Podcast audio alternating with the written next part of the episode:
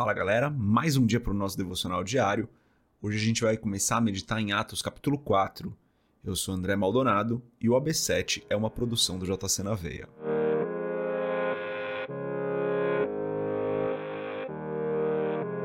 Rapidinho antes da gente continuar esse episódio, se você não é inscrito, se inscreve, compartilha o AB7, compartilha uma playlist ou um vídeo do canal com outras pessoas, pede para outras pessoas se inscreverem e acesse a nossa comunidade no Telegram, tá tudo aqui na descrição. Atos capítulo 4, dos versículos 1 a 4, está escrito assim: Enquanto Pedro e João falavam ao povo, chegaram os sacerdotes, o capitão da guarda do templo e os saduceus. Eles estavam muito perturbados porque os apóstolos estavam ensinando o povo e proclamando em Jesus a ressurreição dos mortos. Agarraram Pedro e João e, como já estava anoitecendo, os colocaram na prisão até o dia seguinte. Mas muitos dos que tinham ouvido a mensagem creram chegando o número dos homens que creram a perto de 5 mil. Até aqui só, até o versículo 4, vamos fechar os nossos olhos, curvar nossa cabeça, fazer uma oração. Pai, o Senhor é santo, o Senhor é bom, o Senhor é justo, o Senhor é verdadeiro, o Senhor é fiel, o Senhor é o Deus de misericórdia, o Senhor é o Deus eterno, onisciente, onipotente, onipresente. Não há outro como o Senhor. Perdoa os nossos pecados, Pai, nós somos falhos o Senhor é perfeito e santo, nós não somos perfeitos. Perdoa os nossos pecados, Pai. Tem misericórdia de nós. Que a tua misericórdia se estenda sobre cada pessoa que está ouvindo esse podcast hoje, Senhor. E que o Senhor nos perdoe pelas nossas falhas, por aquilo que nós fazemos que não é do seu agrado, por aquilo que nós fazemos que nos desvia do foco, por aquilo que nós fazemos que não glorifica o teu santo nome. Perdoa-nos, Senhor.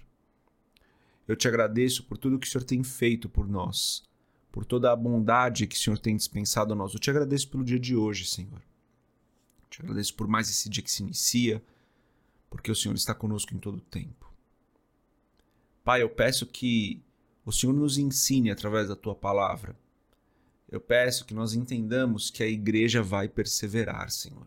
Que a igreja vai permanecer, que a igreja não é um movimento temporário Pai, eu peço em nome de Jesus que o Senhor nos fortaleça para o dia de hoje, que o Senhor nos dê o vigor necessário para tudo que nós precisamos fazer hoje, que o Senhor nos dê sabedoria para cada decisão, que o Senhor nos guie e nos ajude na caminhada durante o dia de hoje, Pai. Fortalece os que estão cansados, cura os que estão doentes, Pai. Em nome de Jesus eu peço que o Senhor nos ajude no dia de hoje a permanecermos fiéis a Ti, Senhor cada vez mais conectados com o teu Espírito Santo, fortalecendo a igreja local, Senhor, glorificando o teu nome, Pai, é o que eu peço em nome de Jesus. Que o Senhor nos guarde, nos livre de todo mal, em nome de Jesus. Amém. Galera, quatro versículos só, mas são quatro versículos muito importantes, né? Aqui então, é, Pedro e João vinham pregando já, né? Muitas pessoas vinham se convertendo. Tinha começado ali com um pouco mais de uma centena de pessoas esse movimento, depois 3 mil pessoas se convertem. E daí, como eles vinham pregando que Cristo havia ressuscitado, os saduceus não gostam disso. Os saduceus eles não acreditavam na ressurreição dos mortos, né? Essa era uma das diferenças entre os saduceus e os fariseus. Os saduceus, apesar dos dois serem grupos religiosos muito próximos, os saduceus não criam na ressurreição dos mortos. Então, por isso que nesse episódio especificamente, os saduceus se incomodam com a pregação deles porque eles vinham falando: olha, o Cristo, Jesus, Jesus de Nazaré, é o Cristo. Vocês entregaram ele para ser crucificado. Depois de três dias ele ressuscitou. E daí, nesse ponto do ele ressuscitou, esse era um dos pontos que incomodavam os saduceus ali. Então, os saduceus prendem Pedro e João, junto com o capitão da guarda, ali contra os religiosos. E daí, então, quando eles são presos, a gente lê no versículo 4. Mas muitos dos que tinham ouvido a mensagem creram, chegando o número dos homens que creram a perto de 5 mil. Ou seja, já era um movimento de 5 mil pessoas. Não era mais um pequeno movimento de uma centena de pessoas ali que se dispersaria com o tempo. Já eram 5 mil seguidores de Cristo mais de 5 mil, né? Já eram mais de 5 mil seguidores de Cristo. Galera, a igreja não é um movimento passageiro. A igreja não é algo que vai de repente sumir por conta da perseguição. Todas as vezes que a gente olha ao longo da história da igreja, os momentos onde a igreja foi perseguida, foi quando a igreja mais cresceu. Os momentos onde. É só a gente olhar na própria palavra. As perseguições que aconteceram em Atos fizeram com que a igreja se espalhasse por vários lugares, saísse de Jerusalém. Logo em Atos, se você continuar além do livro de Atos, você vai ver que existe uma primeira perseguição. E a igreja se espalha, e então vários lugares são alcançados com o evangelho por conta da perseguição. Aqui Pedro e João estavam sendo presos, a igreja estava sofrendo uma perseguição inicial. Todas as vezes que a igreja é perseguida, a igreja se fortalece e se expande. A igreja do Senhor é um movimento que não para a igreja do Senhor é um movimento revolucionário, mas uma revolução através do amor, uma revolução através da bondade, uma revolução através do cuidado com o próximo, do amor a Deus e do amor ao próximo. Não é uma revolução armada, não é uma revolução é, que prega a guerra, muito pelo contrário. A igreja é uma revolução do amor que não vai parar.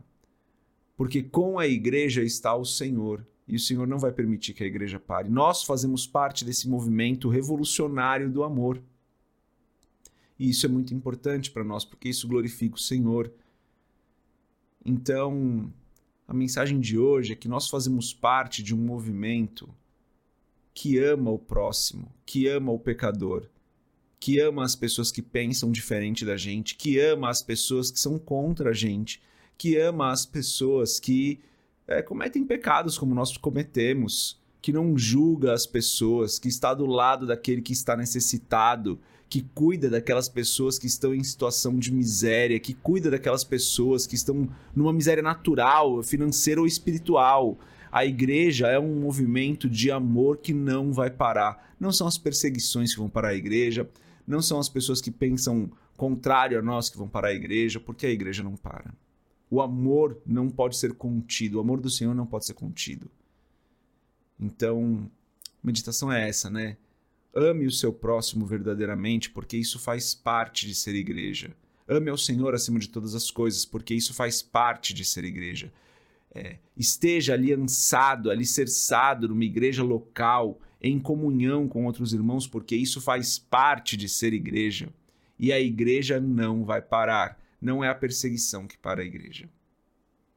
O que para a igreja, galera, são as nossas divisões, o que para a igreja é o nosso desânimo, o que para a igreja é a nossa apatia, o que para a igreja não é a perseguição de fora, mas é a apatia de dentro. Então, que nós sejamos as pessoas que estão avivadas pela palavra, que estão avivadas pelo Espírito, que estão queimando do Espírito em oração constante, todos os dias em devocional, porque é importante que nós façamos isso, porque a igreja não vai parar.